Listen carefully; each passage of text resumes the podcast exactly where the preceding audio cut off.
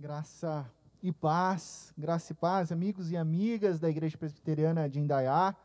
Muito bom dia para você que está reunido virtualmente conosco nessa manhã, ao vivo aqui nessa live no Facebook.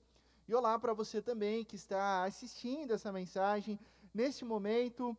Encorajo você a estar reunido virtualmente conosco todos os domingos às 10 horas da manhã na live da Ipendaiá, na nossa página do Facebook, todos os domingos às 10 horas no Facebook. Hoje, nessa manhã, nessa mensagem, estamos concluindo a nossa breve série Elas, Força e Fé Feminina. E você deve estar pensando, mas já, pastor? Concluindo essa série, nós conversamos apenas sobre três mulheres. E eu vou concordar com você pois a Bíblia está repleta de narrativas de mulheres extraordinárias como Eva, Agar, Raquel, Lia, Miriam, Débora, Jael, Ana, Abigail, Maria, Marta, Dorcas, Lídia, Apóstola Júnia, olha só, uma mensagem sobre Júnia, seria muito parcial da minha parte, eu sei, Uh, mas poderíamos falar sobre Priscila, Febe e tantas outras mulheres incríveis que não consigo citá-las todas aqui nesse momento. Por isso essa série, elas, ela retornará em outro momento com novas mulheres, com novos exemplos incríveis para moldar a nossa caminhada de fé. A personagem de hoje, nessa mensagem, se chama Ruth. E é com Ruth que eu e você nós vamos caminhar, seguir em coragem, em fidelidade para encontrar esperança, caminhando com coragem, encontrando esperança. Mas antes de eu te convidar a abrir a sua Bíblia no texto base dessa manhã, eu preciso ser muito honesto com você e dizer que é simplesmente impossível, entenda, impossível refletirmos todos os aspectos dessa narrativa preciosa sobre Ruth e eu seria não somente displicente, mas injusto, até mesmo soberbo, se eu chegasse aqui nessa manhã e dissesse a você que eu vou compartilhar contigo todos os, uh, uh, os aspectos, as reverberações sobre essa personagem incrível chamada Ruth. A não ser que você tivesse a paciência de permanecer aqui comigo, me ouvindo durante umas seis horas, o que obviamente não seria apropriado para esse momento. Mas fato é que Ruth, por que eu estou dizendo isso? Ruth é uma das duas mulheres que tem uma, um livro registrado na Bíblia com o seu nome. Ruth ela é uma das mulheres que tem na Bíblia um livro registrado com o seu nome. Um livro onde Deus trabalha narrativamente, revelando a sua salvação na história da humanidade. Por isso, hoje, eu preciso fazer alguns recortes nessa história, nessa linda narrativa. E essa é, não só minha, mas a grande crise dos pastores, na verdade, ter que escolher o que nós vamos levar e o que nós não vamos levar para a mensagem, para abordar num sermão. O que acalma o meu coração, e eu espero que acalme o seu coração também, é que provavelmente, no ano que vem, nós teremos uma série exclusiva sobre o livro de Ruth. Já pensou? Aí sim, teremos tempo, calma, para abordar todos os aspectos, não todos, né? Mas a, a grande maioria dessa história incrível, dessa personagem chamada Ruth. Então vamos lá, eu quero te convidar a você abrir a sua Bíblia no livro de Ruth, Ruth capítulo 1. Ruth capítulo 1, eu vou compartilhar com você o texto e acompanhe comigo a leitura. Na época dos juízes, houve fome na terra. Um homem de Belém de Judá, com a mulher e os dois filhos, foi viver por algum tempo nas terras de Moabe. O homem chamava-se Elimeleque, sua mulher Noemi e seus dois filhos, Malom e Quilion. Eram efrateus de Belém de Judá. Chegaram a Moabe e lá ficaram. Morreu Elimeleque, marido de Noemi, e ela ficou sozinha com seus dois filhos. Eles se casaram com mulheres moabitas, uma chamada Orfa e outra Ruth. Depois de terem morado lá por quase dez anos, morreram também Malom e Quilion, e Noemi ficou sozinha, sem os dois filhos e o seu marido. Quando Noemi soube em Moabe que o Senhor viera em auxílio do seu povo, dando-lhe alimento, decidiu voltar com suas duas noras para sua terra. Assim ela, com as duas noras, partiu do lugar onde tinha morado. Enquanto voltavam para a terra de Judá, Noemi disse às duas noras: Vão, voltem para a casa de suas mães. Que o Senhor seja leal com vocês, como vocês foram leais com os falecidos e comigo. O Senhor conceda que cada uma de vocês encontre segurança no lar do outro marido. Então deu-lhes beijos de despedida, mas elas começaram a chorar bem alto e lhe disseram: Não, voltaremos com você para junto do seu povo. Disse, porém, Noemi: Voltem, minhas filhas, porque viriam comigo. Poderia eu ainda ter filhos que viessem a ser seus maridos? Voltem, minhas filhas, vão, estou velha demais para ter outro marido. E mesmo que eu pensasse que ainda há esperança para mim, ainda que eu me casasse esta noite e depois desse à luz filhos, iriam vocês esperar até que eles crescessem? Ficariam sem se casar à espera deles?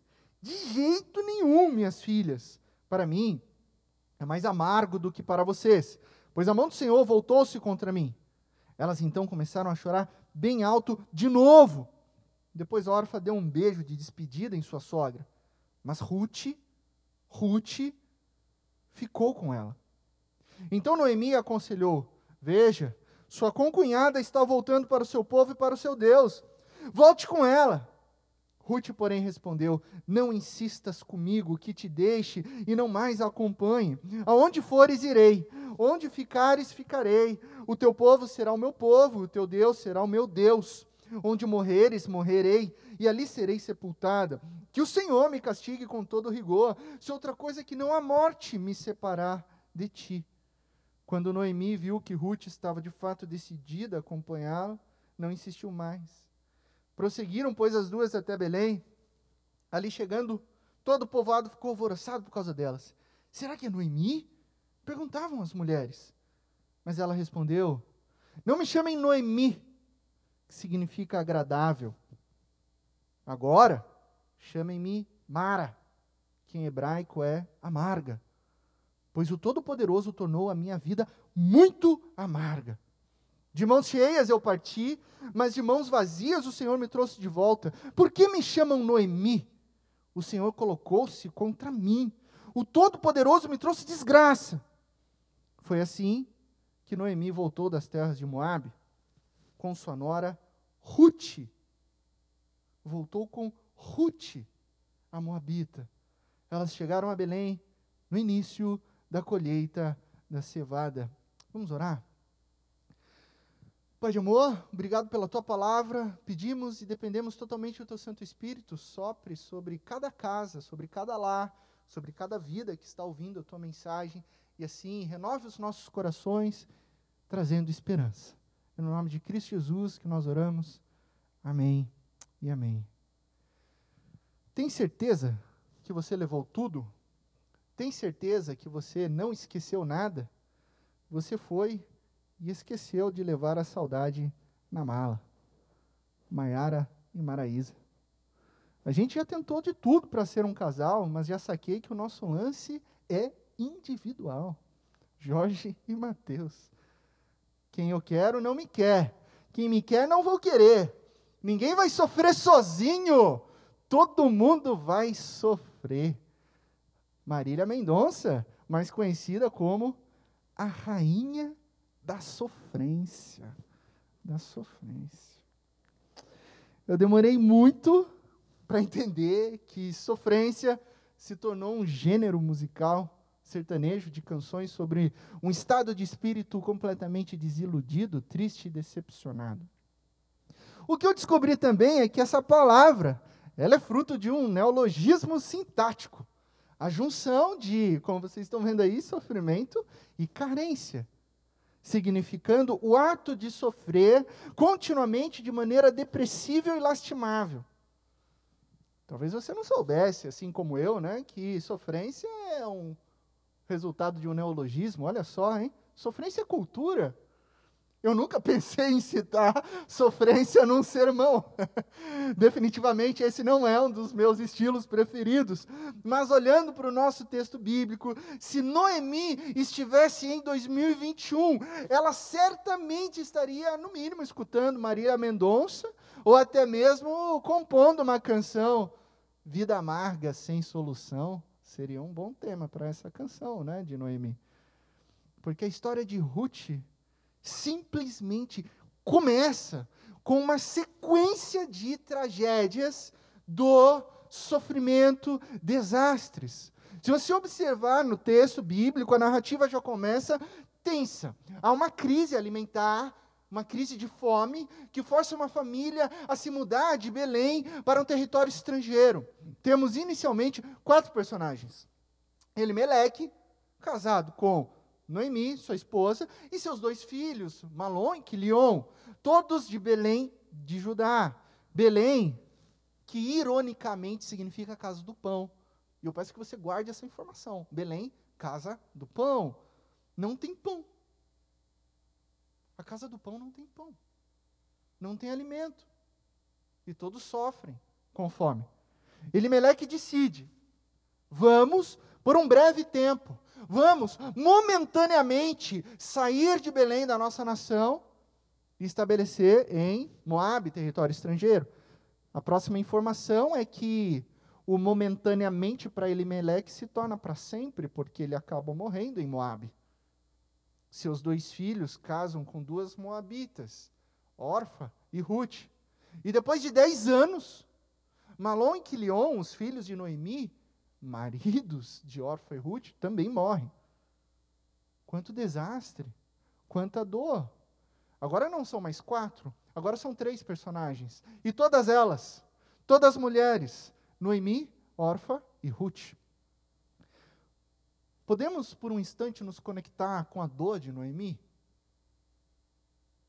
Perdeu o marido, ela não teve nem tempo de contemplar, de se organizar um futuro melhor quando ela perde os seus dois filhos.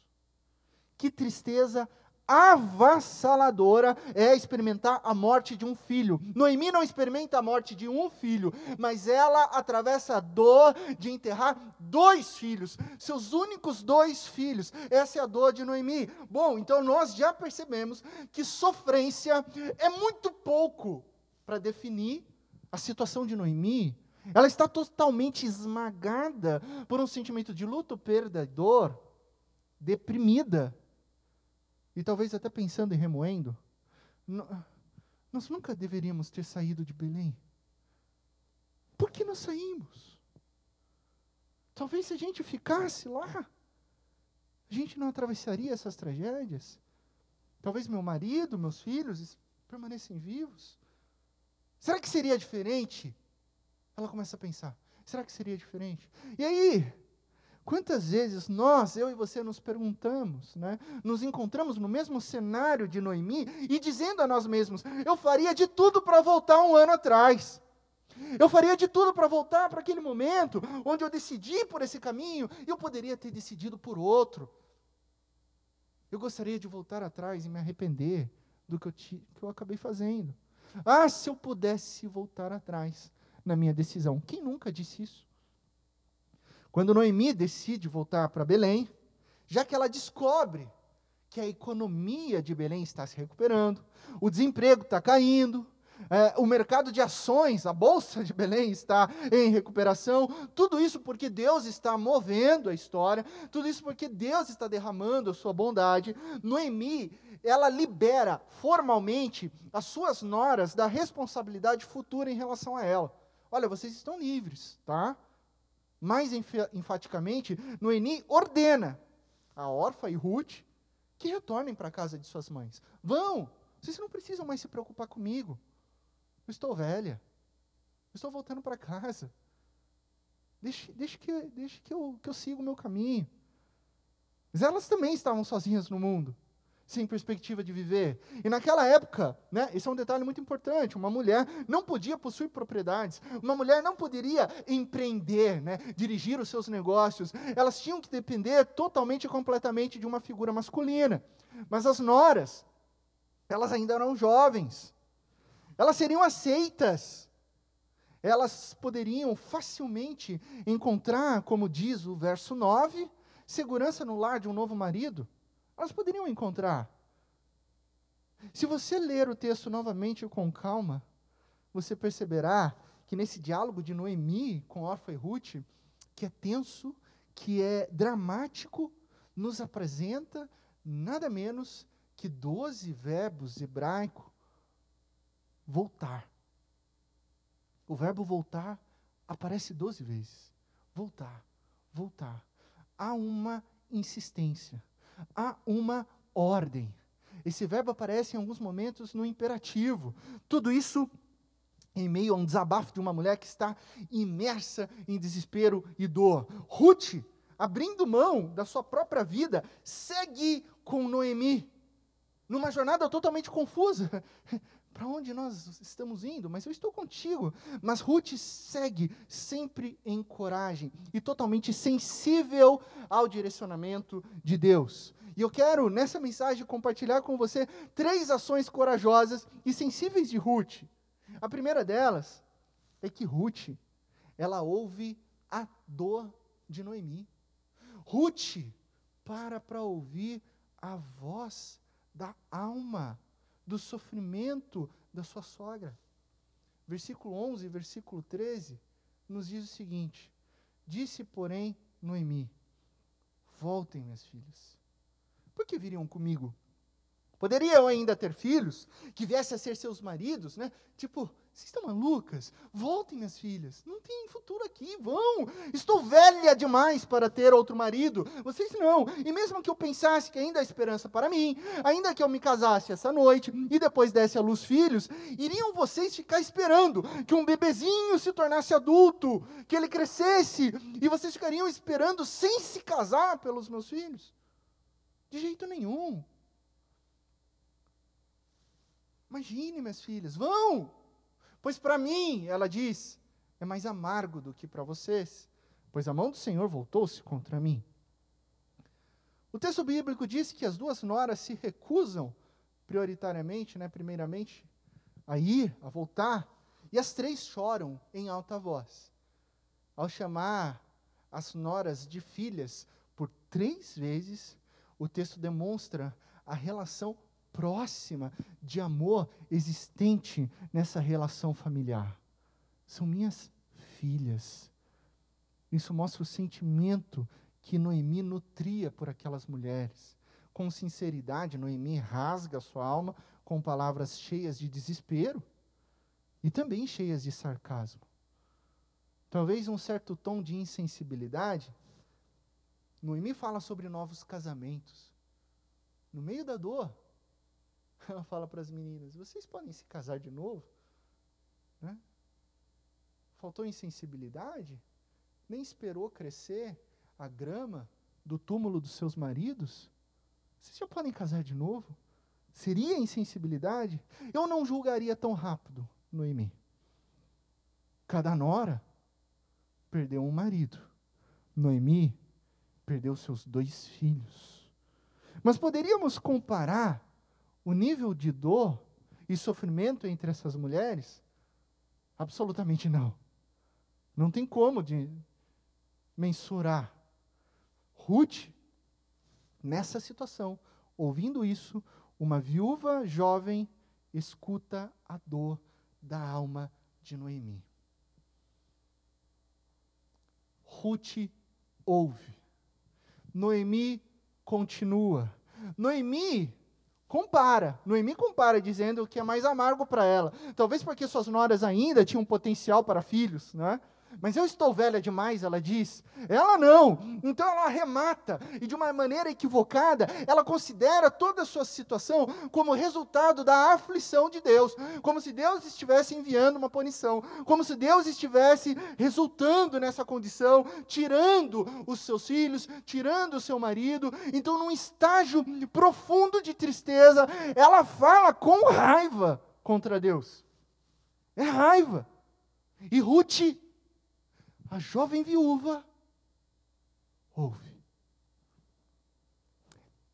acolhe a dor, para para escutar e considerar o que estava no interior de Noemi. Noemi estava errada na sua conclusão? Estava. Mas Ruth não briga com ela. Ruth considera a dor de um coração enlutado e ferido. Noemi não estava negando a sua fé no Deus soberano. Veja bem, Noemi não estava negando a Deus. No versículo 6, a própria Noemi já tinha dito que ela sabia que o Senhor tinha vindo em auxílio ao seu povo. No versículo 8, ela declara que o amor de Deus é um amor leal, é um amor recede, é um amor que não tem fim. No versículo 9, ela sabe que Deus trará descanso e segurança, e segurança para suas filhas. Então Noemi, em hipótese alguma, está negando a sua fé. Ela está desabafando. Ela está lamentando. Noemi é como eu, é como você, que em meio a situações de aflições, dizemos coisas muitas vezes impensadas, equivocadas. E Ruth, Ruth não a repreende, Ruth ouve. Ruth considera que as pessoas enlutadas não devem necessariamente ser responsabilizadas por tudo que dizem pessoas com depressão costumam pintar um quadro apocalíptico sobre a sua vida, justamente por não conseguirem visualizar uma solução. E Ruth sabe disso. O que Ruth faz é maravilhoso, porque Ruth senta no banquinho da dor de Noemi. Ruth é paciente com o processo. Ruth não grita dizendo: Mas é o meu marido morreu também, a minha dor dói também, eu sou uma jovem viúva também. Ela não entra nessa comparação. Ainda que ela pudesse dizer, ainda que ela pudesse verbalizar a sua dor, ainda que ela pudesse contrapor, Ruth não faz isso, ela fica em silêncio, ela ouve, ela é gentil, ela escuta escuta a dor da alma de Noemi. O que aprendemos com Ruth? Que em tempos onde sofrimento e dor chegam em quantidades exorbitantes em nossos lares, casas de amigos, familiares, conhecidos, o grande desafio é reconhecer a necessidade de olhar para a dor do outro, de se preocupar com o bem-estar dos outros. E isso implica em ouvir. Em ouvir com a alma. Existe um texto de Rubem Alves chamado Escutatória, e começa dessa maneira. Sempre vejo anunciados cursos de oratória. Nunca vi anunciado curso de escutatória. Todo mundo quer aprender a falar, mas ninguém, ninguém quer aprender a ouvir. Todo mundo quer falar. Gente falando demais, todo tempo, sem dar paz, alto demais. Ninguém quer ouvir. Ruth nos ensina a ouvir. Ouvir com sensibilidade para prosseguir com coragem, para então encontrar esperança. O que, isso significa para mim e para você? Ouça seus filhos. Ouça suas crianças. Ouça sua esposa. Atenção, maridos. Ouçam suas respectivas esposas sem misturar aquilo que ela diz com aquilo que você já está pensando em dizer enquanto ela fala.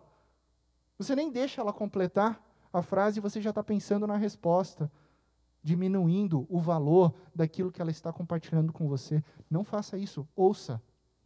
Mulheres, ouça seu esposo sem cortá-lo, como se o que ele dissesse seria melhor com o seu complemento. Não faça isso. Filhos e filhas, ouçam seus pais, sem contrapô-los, como se o que eles falassem fosse antiquado, fosse obsoleto. Ah, pai, isso é ultrapassado. Ah, mãe, isso não me serve de nada. Eu não estou mais na década de 80. Não faça isso. Ouça. Mais do que isso, ouça a dor de quem sofre. Não fuja dela, não ignore, não diminua o sofrimento alheio, mas considere, acolha, ouça, demonstre compaixão e misericórdia, como Deus demonstra compaixão e misericórdia para com a nossa dor e como a palavra de Deus nos orienta a fazer, lá em Filipenses capítulo 2, verso 3, que diz: Nada façam por ambição egoísta ou por vaidade, mas humildemente considerem os outros superiores a si mesmo. Isso significa considerar a dor do outro mais profunda, mais superior que a sua própria dor. Cada um cuide. Cada um acolha não somente os seus próprios interesses, mas também e principalmente o interesse dos outros. Não é o que a Bíblia diz para mim e para você? Ruth ouve a dor de Noemi. Esse é o primeiro ponto. O segundo ponto é que Ruth decide ficar com Noemi. Decide, eu vou ficar com você, Noemi, nessa situação, em meio à dor. Porque depois da fala de Noemi, Orfa dá um beijo de despedida, elas choram alto mais uma vez, e livre da sua responsabilidade de ficar com a sua sogra, Orfa segue, ela volta. Mas o texto bíblico diz, no final do verso 14, que Ruth fica com Noemi. Mas Ruth ficou com Noemi. Ruth sabia, no fundo do seu coração, que a sua sogra tinha desistido de tudo. Lembra que ela ouviu? Lembra que ela acolheu? Ela percebeu. Noemi desistiu. Noemi desistiu de viver. Noemi está sem esperança. Noemi está esperando a sua morte. Eu vou ficar. Eu vou ficar. E voltar. Voltar racionalmente, logicamente, parecia a decisão mais sensata. Voltar parecia ser bem mais promissor. Mas Ruth abre mão do seu futuro para seguir com coragem uma nova jornada para Belém, ao lado de Noemi. Ruth não segue o que acha melhor para ela prioritariamente. Ruth decide ficar e seguir a jornada com Noemi e fundamentada na soberania de Deus. E a resposta dela é simplesmente um dos trechos mais belos da Bíblia Sagrada, uma confissão de fé no Deus de Israel. Se encontra lá em Ruth capítulo 1, versos 16 e 17. Ruth, porém, respondeu: Não insistas comigo que te deixe e não mais acompanhe. Aonde fores, irei, onde ficares, ficarei. O teu povo será o meu povo, o teu Deus será o meu Deus. Onde morreres, eu morrerei, e ali serei sepultada. E que o Senhor me castigue com todo rigor, se outra coisa que não a morte me separar de ti. Tão belo esse texto tão profundo, tão famoso. Tão famoso e tão belo que muitas pessoas colocam esse verso em cartões e convites de casamento. Muitas pessoas fazem isso. Mas esse verso não é sobre casamento. Não é. É sobre um voto de lealdade, num vínculo de amizade. De amizade. Renúncia uma decisão contratual de uma viúva moabita em submissão a Deus, ao Deus de Noemi. Trata-se de uma declaração pública em que Ruth troca de boa vontade toda a sua herança étnica, toda a sua herança moabita, toda a sua herança religiosa, porque os moabitas não adoravam o mesmo Deus, Deus Yahweh. Eles já estavam sincréticos, adorando falsos deuses. Mas ela troca tudo aquilo de boa vontade para viver em aliança com Deus. O Deus de Noemi, o Deus de Israel, o meu, o seu, o nosso poderoso Deus. É uma declaração de fé. A conversão de Ruth é testificada pela sua ação em ficar com Noemi. Ela fica com Noemi e ali a sua obra testifica a sua fé. Ao invés da sua família, Ruth fica com Noemi. Ao invés da sua identidade nacional e religiosa, ela agora confessa sua lealdade a um povo que ela ainda nem conhece, que ela nunca viu. Ao romper completamente com o seu passado, deixando o passado para trás, Ruth se conecta ao futuro com o de Noemi, com o futuro de Noemi. Uma decisão tão forte, tão forte que ela declara ficar com Noemi até a morte. Aonde fores eu irei, aonde morreres, morrerei. E que Deus seja o juiz de minha vida, se eu não cumprir essa promessa de ficar contigo até que a morte nos separe. E Ruth fica. Fica. Sem nenhuma, absolutamente nenhuma promessa de que as coisas iriam melhorar. Sem nenhuma perspectiva. Sem nenhum sinal, sem nenhuma voz dizendo, ó, oh, vai melhorar. Nada, nada. Ela fica. Porque ela fica por amor. Ela fica por amor. Ela nos lembra um dos ensinamentos essenciais de Cristo Jesus, que é renúncia. Renunciar planos, renunciar direitos. Coisa que a gente não faz, né? Tão difícil. Renunciar à família, renunciar conforto, renunciar segurança. Tá maluco? Renunciar herança, renunciar status. Ela renuncia tudo para seguir com coragem em direção a Deus, mesmo que jamais ela visse qualquer fruto do seu sacrifício, mas ela renuncia. Isso é coragem, isso é renúncia, isso é seguir os passos de Cristo Jesus, porque a coragem é fundamentada no amor. Ruth abriu mão de tudo, mas conheceu a verdade de Cristo Jesus. Lá em Mateus capítulo 10 diz o seguinte: quem acha a sua vida perderá, e quem perde a sua vida por minha causa, diz Jesus, a encontrará. A encontrará. Parte do mistério do Evangelho. O mistério, as coisas que a gente não consegue entender, é o fato de que apenas perdendo a nossa vida, renunciando tudo o que temos, o que nós somos, é que nós de fato podemos encontrar vida, vida plena e abundante. Mas aí precisa de coragem. Não é verdade? Não é fácil. Renunciar seus desejos, suas vontades, seus próprios caminhos, seu ego, a sua vida em si mesmada. Mas quando você deixa tudo isso para trás, quando você renuncia, é aí que você encontra vida plena e abundante. É isso que Ruth faz. Ruth ouve a dor de Noemi. Ruth decide ficar com Noemi em meio à sua dor. E o terceiro ponto é que Ruth encontra esperança para ela e para Noemi. De novo, não havia promessa, mas ela encontra.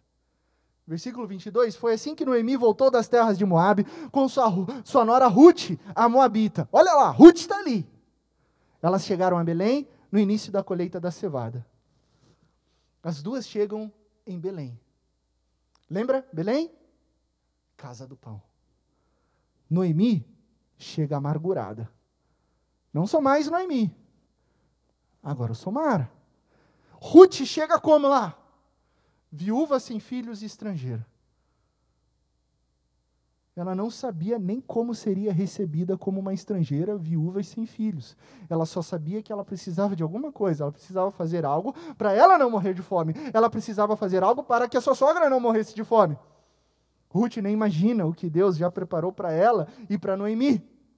Fato é que ela chega a Belém, casa do pão, no início da colheita. Olha o que diz o verso: no início da colheita. Noemi tinha saído anos atrás, anos atrás de Belém, por causa de uma escassez de alimentos. Agora ela volta com fome, mas com muito mais fome, porque não é fome apenas é, física, é fome da alma, é fome do interior. E o texto bíblico nos informa que o tempo de semear, o tempo da dor acabou, agora é o início da colheita. Isso significa claramente uma transição na história daquelas mulheres, onde o tempo de semear com lágrimas, com choro, com dor, acabou. E agora ela com Ruth, na casa do pão, exatamente em Belém, na casa do pão elas chegam quando o grão para o pão está pronto para ser cortado.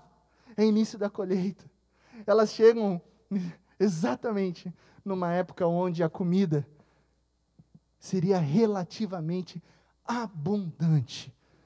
Isso nos lembra de um salmo, o Salmo 126, que diz: aqueles que semeiam com lágrimas, com cantos de alegria colherão. Você que está semeando com lágrimas, saiba que o tempo da colheita com alegria vai chegar. Pois o nosso Deus não desperdiça as nossas lágrimas. O nosso Deus faz coisas grandiosas por nós. Deus está prestes a transformar toda a dor e amargura em alegria, porque o tempo da colheita chegou. E existe um detalhe muito importante nesse versículo, que eu quero compartilhar com você, e eu estou caminhando para o final. Lembra que eu falei no início dessa mensagem que esse primeiro capítulo ele é marcado por uma série de, de verbos iguais, né, verbos hebraicos, cujo significado é voltar? Nesse versículo 22, o verbo aparece duas vezes, como você está vendo aí na tela. Foi assim que Noemi voltou das terras de Moabe com sua nora Ruth, a moabita. Elas voltaram a Belém no início da colheita da cevada.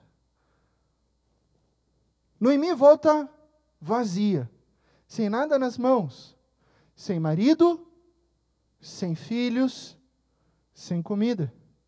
Consequentemente, Ruth também está sem nada nas mãos, sem marido, sem filhos, sem comida.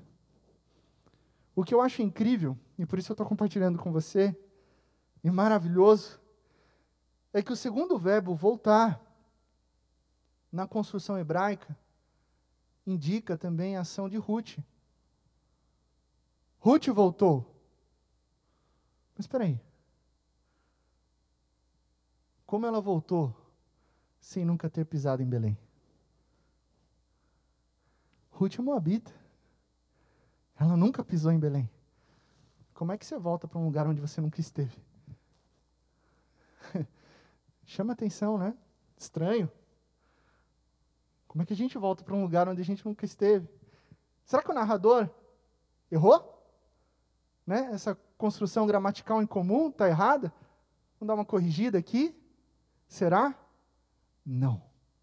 Ruth acabara de declarar um voto de lealdade, comprometendo-se a ir onde Noemi fosse. Agora, Ruth retorna a um lugar onde nunca esteve. Ruth retorna a um lugar de onde nunca deveria ter saído na sua história, no seu interior, na sua espiritualidade, porque Ruth retorna ao governo soberano de Deus. Ruth retorna ao lugar onde nunca esteve para encontrar esperança. Ruth retorna ao lugar onde nunca esteve para participar do plano de Deus de salvar Noemi, de salvar todo o seu povo, lá de Ruth até eu, até você. Por isso ela retorna. Por isso essa construção gramática em comum, retornando ao lugar onde nunca esteve. Ruth ouve a dor de Noemi, Ruth decide ficar com Noemi, Ruth encontra esperança para ela e para Noemi. Concluindo, essa é a nota de esperança no texto. Essa é a nota de transição, de que as coisas vão mudar. Assim como Ruth voltou para um lugar onde nunca esteve, eu e você precisamos voltar. Como assim, pastor? Nós precisamos voltar. Voltar para onde, pastor? Voltar para Belém. Para Belém? Sim, para Belém, de Miqueias capítulo 5, tu, Belém Efrata, embora sejas pequena entre os clãs de Judá, de ti virá para mim aquele que será o governante sobre Israel, o Salvador. Suas origens estão no passado distante, em tempos antigos, mas é de Belém que vem o Salvador. Belém é onde nasce o nosso Salvador. Nós precisamos voltar, voltar para a casa do pão. É onde nós encontramos esperança, é onde nós encontramos alimento, alimento para as nossas almas. Quem é o alimento para as nossas almas hoje? Onde é a casa do pão? Disse Jesus: Eu sou. Eu sou o pão da vida. Aquele que vem a mim nunca terá fome. Jesus é o pão vivo, Jesus é o alimento para a nossa alma, Jesus é o pão vivo que desceu do céu para trazer o sustento, o alimento, a vida, tudo o que nós precisamos em Cristo Jesus. É para Ele que nós precisamos voltar. A nossa jornada de esperança, ela se encontra em um caminho. O único, único caminho verdadeiro e vivo para Deus é Cristo Jesus. É para a presença dEle que eu e você precisamos voltar para nunca mais sair. Para nunca mais sair. Nós precisamos voltar para onde nós nunca deveríamos ter saído. Pois é em Jesus que nós encontramos esperança, transformação e alegria.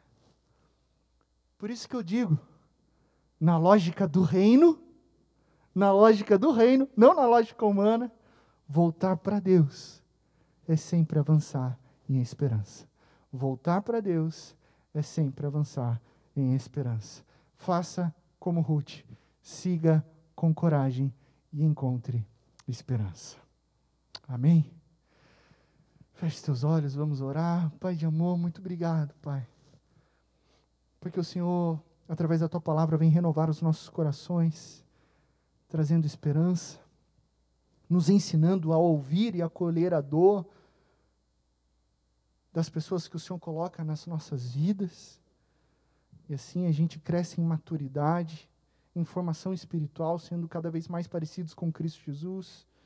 Nos ensina, Pai, a decidir ficar, acolher a dor do próximo, considerar os outros superiores a nós mesmos, a ter a nossa atitude a mesma como a de Cristo Jesus. Nos ensina. E obrigado, Pai, porque quando nós caminhamos em direção a Cristo Jesus, o verdadeiro pão vivo que desce do céu, nós somos encontrados pela tua esperança. O Senhor renovando o nosso caminhar. Pai, nós te louvamos agora, hoje, a grande verdade de que aqueles que semeiam com, lágrimas com alegria, com cantos de alegria, irão colher. Obrigado porque isso é uma promessa que vem do Senhor. Obrigado porque isso é real e o Senhor tem cuidado de nós. Enche, Senhor, enche os nossos corações de esperança. Abençoa cada lar, que o Senhor derrame paz, alegria, amor, transformação, tirando toda lágrima e dor e trazendo a tua esperança no nome de Cristo Jesus que nós oramos. Amém e amém. Amém, meus queridos amigos e amigas da Ipendaiá. Quero trazer um último aviso. Semana que vem nós temos série nova. Série nova em tempos tão difíceis, ações obscuras da alma humana continuam a revelar os mais diversos atos de grosseria, indiferença, egoísmo, ingratidão, e assim como a força, ela é muito mais valiosa que a fraqueza, as virtudes elas são cada vez mais raras neste mundo. Porém, eu e você, nós pertencemos ao reino de Jesus Cristo. E, portanto, nós podemos escavar e procurar as preciosas pérolas chamadas virtudes não somente encontrá-las, mas reverberá-las. Então, nesse novo tempo, cheio de incertezas, inseguranças, medos, eu e você somos chamados a viver e proclamar as raras virtudes que brilham à luz das boas novas, possibilitando uma nova maneira de viver. Então, a partir do próximo domingo, nós vamos refletir sobre virtudes. Virtudes para um novo tempo é a próxima série de mensagens da Ipendaiá. Portanto, Convide, compartilhe essa mensagem, compartilhe uh, as nossas postagens do Instagram e do Facebook. E eu te espero no próximo domingo, às 10 horas da manhã, aqui na nossa página do Facebook da Ipendaiá, para refletirmos sobre virtudes para um novo tempo, brilhando a luz de Cristo Jesus numa nova maneira de viver. Um bom domingo, domingo a todos vocês, uma ótima semana e que Deus te abençoe, na mais absoluta certeza de que em Cristo Jesus todas as coisas ficarão bem.